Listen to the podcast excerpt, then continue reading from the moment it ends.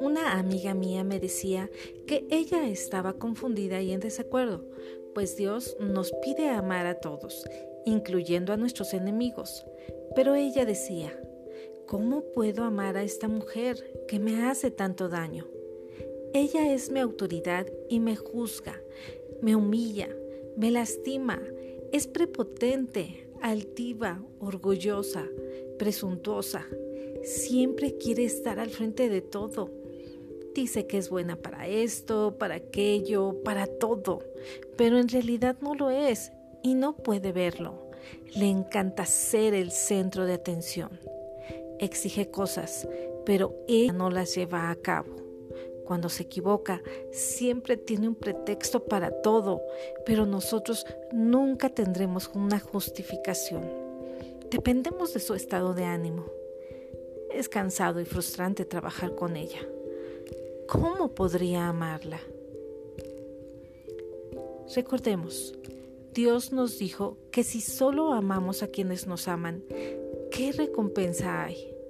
Sin duda alguna, hay personas que son tan difíciles de amar y no solo eso, sino que son tan fáciles de rechazar. El amor de Dios significa tener un corazón humilde para otros. Su amor está disponible para todos, incluyendo a aquellos que nos parecen tan difíciles. Jesús dijo, bendice a quien te maldice, ora por quien te lastima. ¿Fácil? Por supuesto que no. Mira, es importante que sepas que las personas que actúan de esa forma son personas que tienen amargura en su corazón. La amargura te lleva a sentirte ofendida todo el tiempo y a esta le acompaña la autocompasión, los sentimientos heridos, el enojo, el resentimiento, el rencor, la venganza, la envidia, la calumnia, los chismes, la paranoia, las maquinaciones vanas y el cinismo. El espíritu amargo contamina a otros. No permita ser contaminada.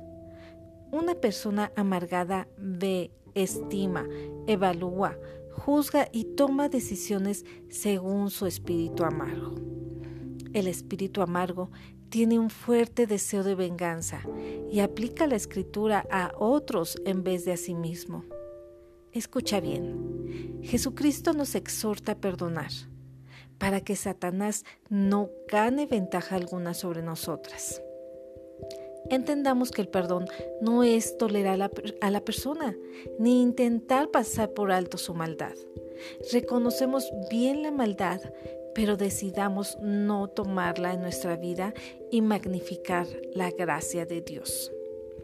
Saber que esa persona sufre y quizás vivió cosas tan terribles que la llevaron a tal amargura te ayudará a perdonarla y a orar para que ella pueda restaurar su corazón.